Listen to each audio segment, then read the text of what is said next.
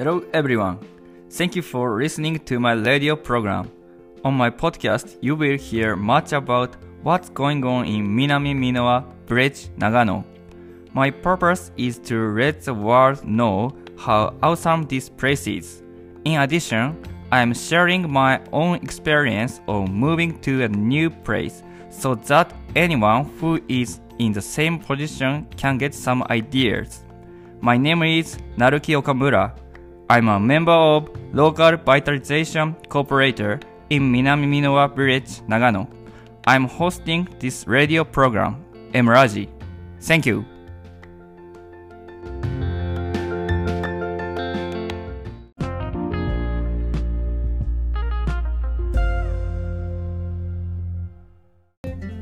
さて始まりました第10回 M ラジオープニングを聞いた方は最初あれ番組間違えたかなと思ったんじゃないでしょうか。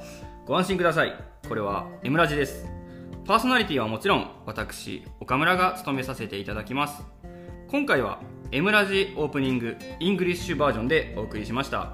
というのも今回ゲストの方が英語に関係しているっていう理由とこの M ラジが地域別で見た時になぜか全体の中の3%ほどアメリカで再生されているという理由から今回は英語で話してみました。慣れないことをやるといつもより緊張しますね。ここからはいつも通り日本語で話していきますのでご安心ください。実は先週かな地元の新聞記事に M ラジについて掲載していただきました。それ以降ラジオの視聴回数が急激に増えたり村民の方々方々から声をかけていただくことも増えてもっと頑張るぞとモチベーションが高まっています。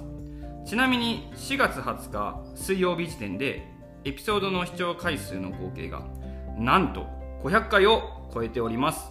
ありがとうございます。そして前回の M ラジでも宣伝させていただきましたが4月17日の日曜日森と芝のマルシェで公開ラジオをやらせていただきました。同じく協力隊である滝森くんにゲスト出演していただき会場を盛り上げました。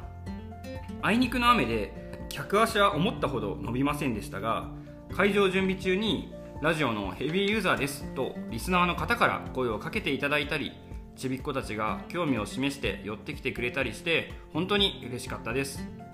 当日雨が降ったのは日頃の行いが悪かったからですかね。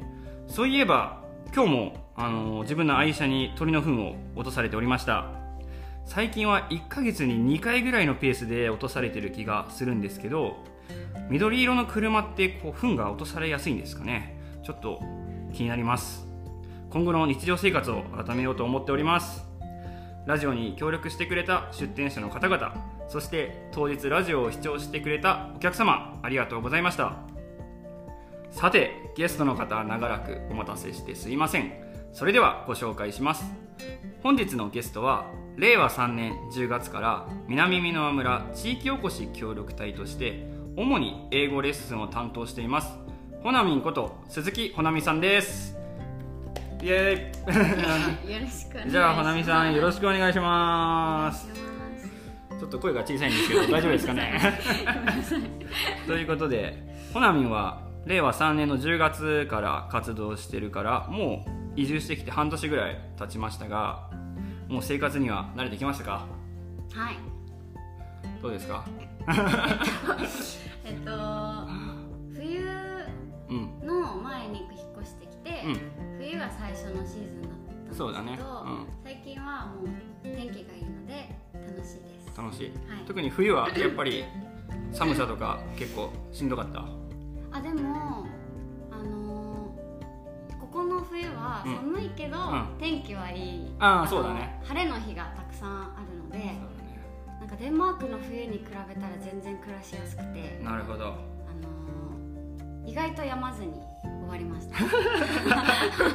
病んじゃうこともあるの？そうね今話の中でも出てきたけど基本的に日中はね晴れることが多いから朝晩は気温低いけどえーと、昼間は気温が上がることも多いですよね、まあ、今ちょっとデンマークの下りが出てきたんですけどこの後デンマークについても触れていきたいと思います。ということで改めてよろしくお願いします。お願いします。ここで一つ注意です。本日はカメラとマイクがちょっぴり苦手な鈴木保奈美先生をゲストにお迎えしております。会話の途中に一瞬間ができるかもしれませんが決してリスナーの皆様の通信状態が悪いわけではございませんのでそのままラジオをお楽しみください。英語の先生やってるのにこうカメラとマイクが苦手っていうのはねちょっと気になるんですけれどもはい、えー、ラジオのゲスト出演を最初依頼した時もちょっと渋ってました。はいそんでことで、えー、まあそんなカメラとマイクが苦手なほなみんの良さを存分に引き出せるように頑張って進行していきますので本日も最後までお付き合いください。よろしくお願いします。岡村なるなるエムラジ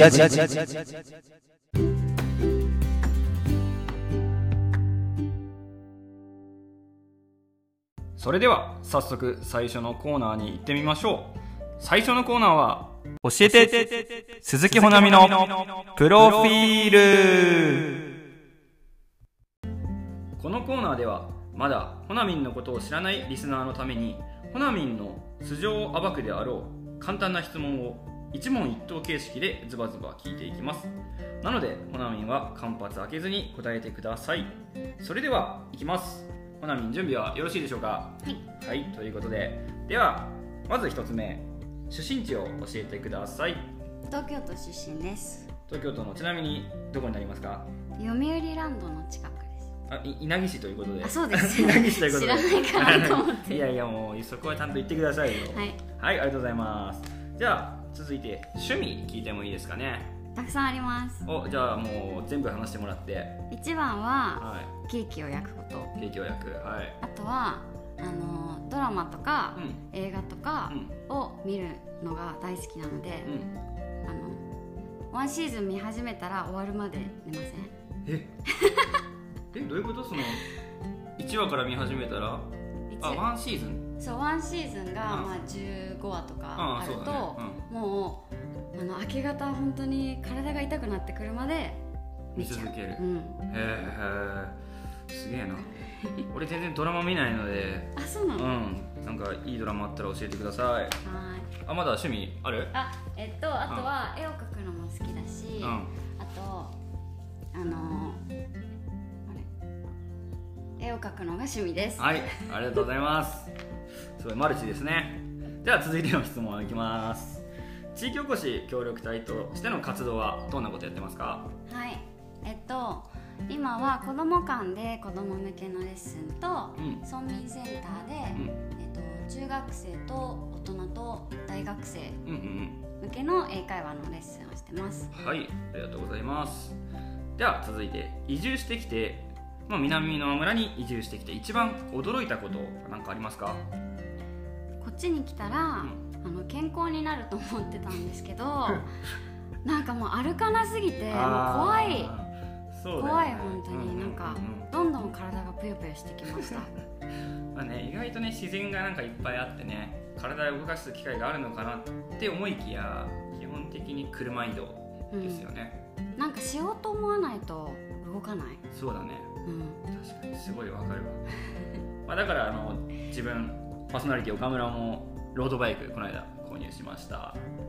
はいありがとうございます。じゃあ続いての質問。好きな動物は？犬です。犬。じゃあなんか実家とかで犬飼われてるんですかね？飼ってます。ちなみに研修聞いてもいいですか？とイタリアングレーハウンドっていうイタリアングレーハウンドはい。うんなんかあんまり聞いたことないな。割と有名なの？なんかあの形がすごく、特徴的で、うん、こうなんかレースドッグで使われてた。うん、のでなんか肺がすごい大きい。胸の部分が大きくて手足がすっごい長い。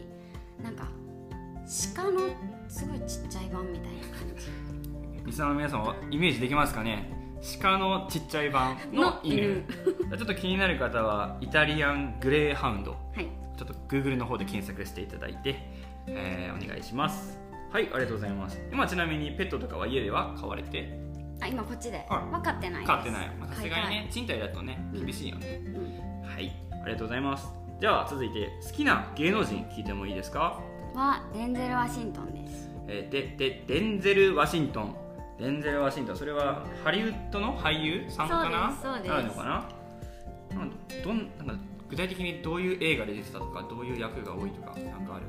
大体はなんかすっごい悪人か、うん、なんかダメな人。ダメダメ人間役で出てくる ちなみにどんな映画とかって覚えてる？どんな映画で出てたとか割と有名なやつだと。えっとサブウェイワンツースリー有名じゃないのかな、まあ、あとなんかイコライザーとかにもちょっと名前ぐらいはね聞いたことある方も多いんじゃないでしょうか。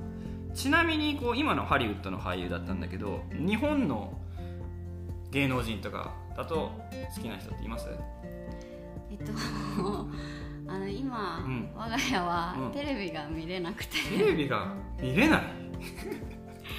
あ引っ越してくる時に、うん、テレビのあのケーブル、を買ってくるのを忘れてしまって。あじゃあ家にテレビのその液晶のパネルと、テレビ線をつなぐの穴っていうのかな？あれはあるんだよね。つなぐ準備はできてるんだけど。線をなんかどれを買っていくかが分からなくて、うん、お店に行ってもなんか種類があって分からないからなんか行っては帰ってきて行っては帰ってきてっていうのをやってるうちに嫌になったのでもう見ないことにしました。じゃあ今何も映らない液晶パネルだけが家に置いてある。でもネットフリックスとかは見れます。あなるほど、はい、じゃあ YouTube とかも見れる。あ YouTube とか、うん、あじゃあちょっといいテレビなんだね。そういうネットにつなげる、うん、ああれを買いました。あスティックのやつ、ね、そうそうそう。スティック。なんたらスティック。そう。いいな。じゃあ YouTube とかその Netflix とかはテレビのちょっと大画面で見てるけど地上波地上波は映らないっていうことで。はいありがとうございます。じゃあ続いての質問いきます。休みの日はなんか何？何してます？休みの日は、ずっとご飯を作ってます。ずっとご飯を作ってる。ご飯っていうのは何？そのスイーツとかってこと？そういうわけじゃなくて。それもケーキも作るし、うん、あのご飯も作るあのなんか新しいレシピを、うん。あのレシピ本が好きなので、たくさん買ったり、うん、あとなんかネットで調べたりとかして、うん、なんか作りたいのを貯めておいて、うん、あの休みの日にいろいろ作ってみる。けどすごい失敗します。だ から適当性格が適当だから、うん、なんかちょっとそれが出ちゃうみたいなえじゃあなんかレシピ本とかだとさ例えば塩 20g とか、うん、砂糖大さじ3杯とか書いてあっても、うん、あんま測ったりしないでこう振りかけるのようにこうね 振っては大体20かなみたいな感じのタイプ？あのケーキはちゃんと計量しないと失敗するっていうのが分かってるから、あのケーキはちゃんとするんだけど、その反動というかなんかちょっと料理を甘く見てるというか なんかこうなんとかなると思ってやっぱちょっと計量がすごい立つなんか上手じゃないのに、こうなんか感覚でやろうとするところが出ちゃって失敗しますね。じゃあぜひねはかりを買っていただいて、はい、几帳面な性格で料理を作っていただけたらと思います。はいありがとうございます。じゃあ最後の質問いきますかね新しく始めてみたいけどまだ挑戦できていないことは何かあります？干し柿を作ることです。干し柿、うん、柿をベランダにでも干すの？そうこれなんか去年こっち来てすぐすぐ始めればよかったんだけど、うん、こっちで渋柿がそんなあるなんて買えるなんて、うん、そして人ん家になってるなんて知らず、うん、えっとその話をした時にはなんかちょっとシーズンが終わっちゃってたから、できなかったんだけど、来年はもう干し柿大好きだから、あの買って冷凍しておくの。干し柿をね食べる。ように、うんうん、そうなので来年こそはあの作りたいです自分は、うん、でも干し柿って基本的に日持ちするものだもんね。だから一回作っちゃえば、いつでもどこでもたくさん食べれますね。はい、はい、と、えー、すごい意外なちょっと地味って言い方も失礼かもしれないんですけど ちょっと意外すぎる回答で、えー、パーソナリティ岡村驚いております。ということでほなみんありがとうございました。ほなみんのことを知らなかった方もどんな方なのか少しイメージできるようになったのではないでしょうか。一旦ここで切らせていただいて続いては、えーと、ほなみん、まあ、英語のレッスンをやっているだけあって海外居住時代の話をちょっと深掘りできたらなと思っております。それでは一旦ここで切らせていただきます。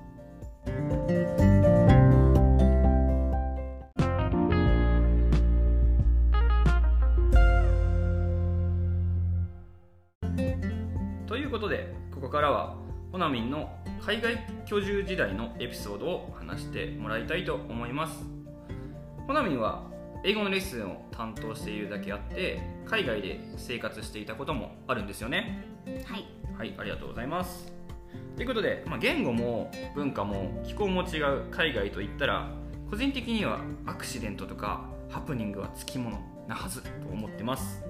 海外居住経験が長いだけあっていろいろ体験していると勝手に思っているので出し惜しみせず全て話してください。私の実体験ではないんですけど私の友人だとスペインのバルセロナでパスポートを取られた人もいますしフランス・パリで財布を全部パクられた友人もいます。そういう海外ならではのエピソードもお待ちしております。ではまず最初にまあ、これまでのホナミンの海外居住歴を聞いてもいいですか？はい。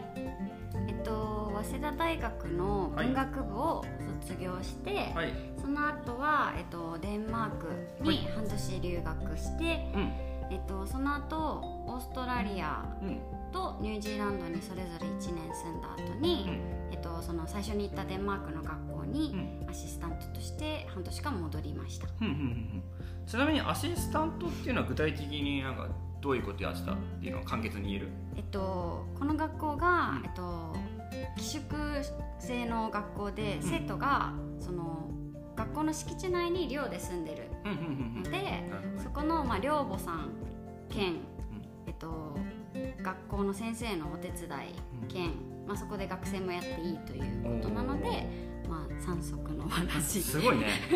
じゃあみたいな。昼間は生徒でなんか授業とかも受けてってこと？授業も受けて。で、まあ、夜とか夕方は寮母もやってこう見回りとかもして、うん、あともう一個なんだっけ？あと先生の授業。あ先生の授業のアシスタントもこなしてた。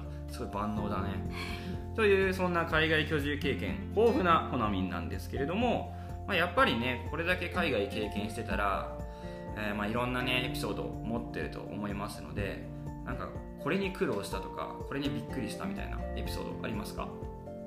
えっとオーストラリアは、うん、では初めて働いた、うん、海外で働いたんですけど1年いたんだよねオーストラリアね、はい、そうだよね、うん、そこでなんかギリシャえーと、ギリシャレストランギリシャ料理レストランで働いてて、そこはなんかこう結構本国のからの移民の人も住んでるし、うん、オーストラリアで生まれたギリシャ系の人とかもいる感じのところで。あれなんだ。オーストラリアなんだけどほぼギリシャみたいな感じのエリアだったね。そう。だからもう本当日々聞いてる言語は半分はギリシャ語だった感じの オーストラリア時代だったんですが、じゃあ英語とギリシャ語がこう混ざったそんな環境で生活していたと。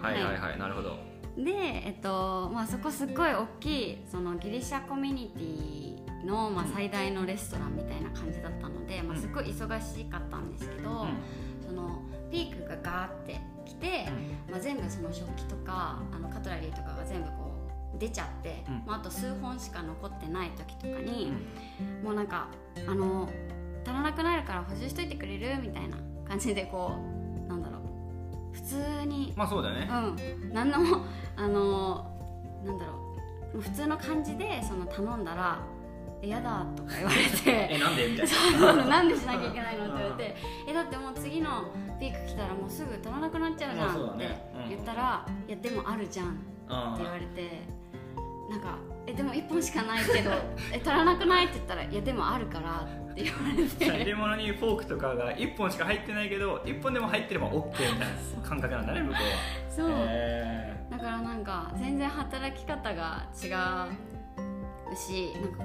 う準備しておくとかなんかあのもうなんか先のことを考えて準備しておくっていうのがなんかあんまりないなる文化、うん、じゃあやっぱ日本での価値観と向こうに住んでる人の価値観の違いに、まあ、苦労したっていうか、うん、そんなオーストラリア。はい、はい、ありがとうございます。じゃあ次に、まあ、ニュージーランドはその後多分1年行ってるのかな、はい、そうだよね、はい、ちなみにニュージーランドでは、まあ、どういう仕事をしてたんですか？ニュージーランドはえっとカフェで働いていました、うんうん、なるほど。バリスタやりました。なんかそのバリスタでのエピソードとかあります？なんかバリスタでのエピソードは特にないんですけど そうなんだ、うんうん、なんかまあ働いてしばらく経って、うん、なんかオーナーがなんか変な動きをしてるなと思ったらなんかいろんなお店というか仕入れ先から、うん、なんかお金まだ払われてないんだけどみたいな電話がすごい頻繁にかかってくるようになって、うんうん、なんか怪しいね。怪しい。怪しいねってみんなで話しながら、まあでもあ、ある日一緒に、まあ、みんなその日働こうっていう感じで店開けたら、なんかスーツの人がたくさん来て怖い怖い怖い。でなんかちょっととりあえず座ってくださいみたいな何も触らないでっていう感じで来て、誰だろうって思ってたらなんかまあその差し押さえに来た なんか役人の人みたいな。でもうなんか本当にまあお金になるようなものはもうお店から全部取られてでなんか呼ばれてきたオーナーはあのなんか自分のパソコンだけ持ってその大事な帳簿とかが入ってる、でもスーっていなくなって、ちょっとトイレ行ってくるって言ったらもめなくなって。どっか行っちゃったんだ。どっか行っちゃって、まあ、その後行方不明になり。そうだから最後のみんなお給料さいあの最後の週のお給料と、えっと、その退職の時にもらえるはずの、えっと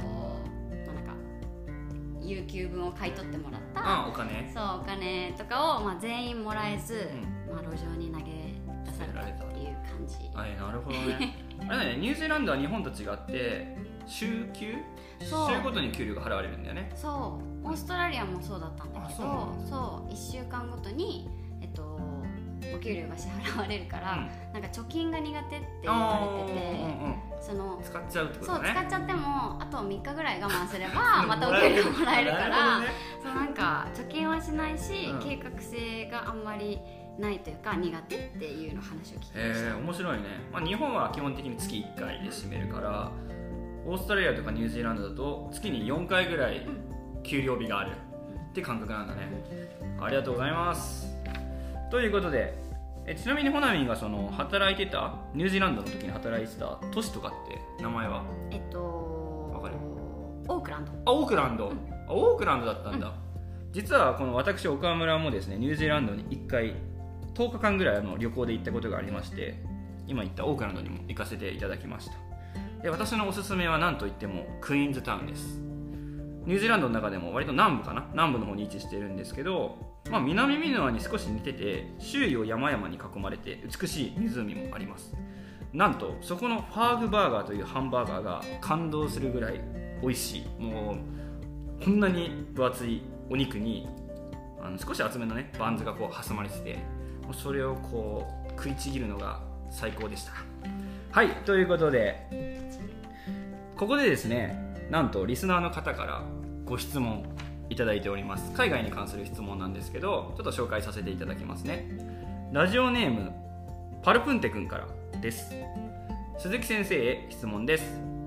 どうしても青い瞳の女性を見るとドキドキしてしまいます。何かドキドキしない方法はありますか？っていう質問があるんですけれどやはり海外経験豊富なホナミンからしたら何かアドバイスありますか？見ないように見ない見ないようにする？まあ確かに物理的にもう見なければね。なんかあれかな。青くて瞳が青くてこう綺麗な女性だとこう吸い込まれそうみたいなことを多分質問してくれたリスナーの方は言ってると思うんですけどもうそれはもう見ないようにするしかないと。うん、か座れるか、座れるか。あ瞳？あそっちね。俺シットダウンの方と思ったのね。もう逆に吸い込まれてくる。なるほどねなるほどなるほど。ありがとうございます、はい、ということでなのでパルプンテ君ぜひ、まあ、見ないかもう座れちまうと。瞳に座れちゃってというアドバイスだそうです。はいありがとうございます。まなみ先生からの貴重な海外居住トークもっと聞いていたいんですけど時間の都合上ここで切らせていただいて後半は違うテーマに移りたいと思います。後半も引き続きラジオをお楽しみください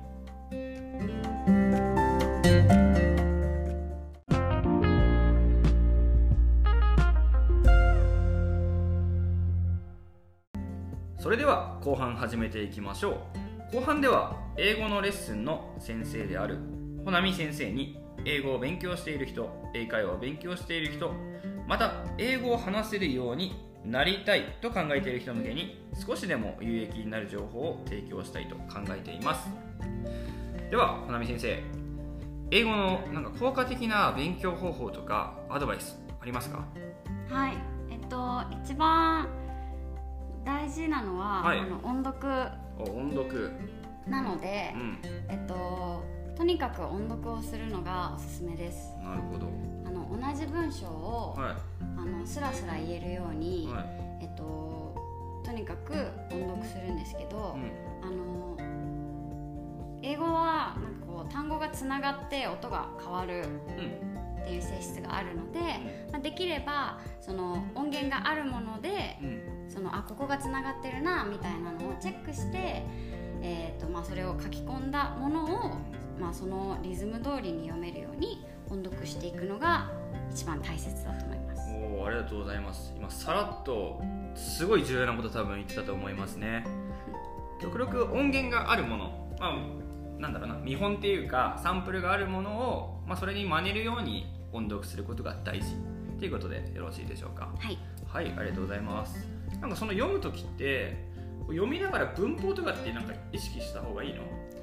いやまあ喋るっていうことに関しては、うん、単語があれば喋れるので、えっとまあ、その言いたいことをより正確に伝えるために文法があると便利なのでまあ、文法はあの気になってきたら、うん、なんでここハブがあるんだろうとなんでこここういう形になってるんだろうって、まあ、気になってきたらそこを復習したり、まあうんと確認したり、ね、うん、するのがするぐらいでいいと思います。じゃあまずはそんな文法とかはとりあえずいいから音をこう真似てつながりとかを意識することが大事ってことで。はいありがとうございます。じゃあ続いての質問いきます。ほなみん自身の英語勉強法の中でこれは役に立ったとかこれがあるから今の英語スキルがあるみたいなものって何かありますか？はいえっと多分なんかこう発音を良くしたいとか、うん、発音が悪いことがちょっと恥ずかしいって思う人が結構いるんですけど、うん、そうだね。なんかそういう人はやっぱり洋楽をその歌詞カードを見ながら、まあ、さっきの音読と同じ方法でここつながってたなとかっていうのをまあチェックしてそのリズムでそのスピードで口が回るようにたくさん練習すると、まあ、発音も良くなるしなるほど、ね、えっと、こうなんていうのかな。口が英語の口になるというか。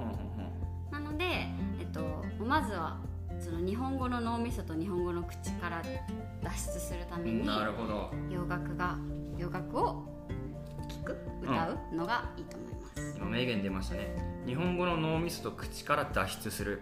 今大事ですねポイント的に。ちなみにあのジャスティン・ビーバーとかでも大丈夫ですか？好きなものはあ大丈夫？OK 好きな何何回聞いても飽きないやつを探すのが一番いい。なるほど。じゃあお気に入りの洋楽を、まあ、歌詞カードとか見ながら口ずさむのが一番の近道ということしいですかね、はい、はい、ありがとうございます。では続いてほなみん先生のレッスンに参加したいもしくは詳細を聞きたいって方はまあ、どこに問い合わせたらよろしいですか？えっと、レッスンの情報は村のホームページにも載っていて、えっと、何か詳細を聞きたいっていう方は、はい、えっと、役場の地域振興係。係、うん、かもしくは、えっと、メールで、はい、全部小文字なんですけど、はい、えいおドと南美濃は、はい、あと gmail.com に、えっとご連絡いただければと思います。はい。じゃあそのアカウントにえっ、ー、とメールするとほなみんが直接返してくれるということで、はい、はい、ありがとうございます。ちなみに地域振興係の電話番号なんですけれども、ゼロ二六五の九八の六六四ゼロになりますので、もし英語のレッスン参加してみたいって方は、まあ、気になるって方も含めてこちらの電話番号もしくは先ほどのメールアドレスに問い合わせてみてください。ありがとうございます。ですいません。ここでももう一つリスナーかリスナーの方からの質問をご紹介させていただきます。ラジオネーム M ラジファン第1号さんから。いやこれラジオネームが嬉しいですね。ラジオを始めて間もない頃から聞いてくれてるのかな。ありがとうございます。おなみ先生こんにちは。私は英語が得意ではないので英語が話せる人を尊敬しています。英語を勉強していて極めようと思ったきっかけが何かあったらぜひ教えていただきたいです。っていうことなんですけれども、まあ、そうだね。なんか英語を勉強してて、まあ、ペラペラになるためには、まあ、ほんに実際ペラペラだと思うんだけどすごい努力今までしてきたと思います。何か極めようと思ったきっかけって何かあります？きっかけみたいのは分分なくて、はい。うん、気づいたら喋れてたみたいな。いや。それやばいね。天才いやまあその頑張ったんだけど、うん、なんかまあ好きだったから、うん、なんかそのあ極めたいとかなんか、うん、なんかこうなんていうのかな。こうある点があってそこから思い始めたっていうよりは、うん、なんかもうずっとやってて、うん、あもうちょっと上手になりたいもうちょっと上手になりたいもうちょっと上手になりたいっていうのが、まあ今、今にも続いてるっていう感じ今でもまだ上に行きたいっていう向上心はあるの？あまあ全あある。っていうかもっと喋れるようになったらいい。すごいね。って思います。なるほど。ということですね。ほなみん先生。ほなみんが実際英語を喋ってる姿はまだ一回も見たことがないんですけど ぜひ一度は見てみたいものですね。はいありがとうございます。じゃあ一旦ここで切らせていただきます岡村なるなるなるなるなるえ村ジ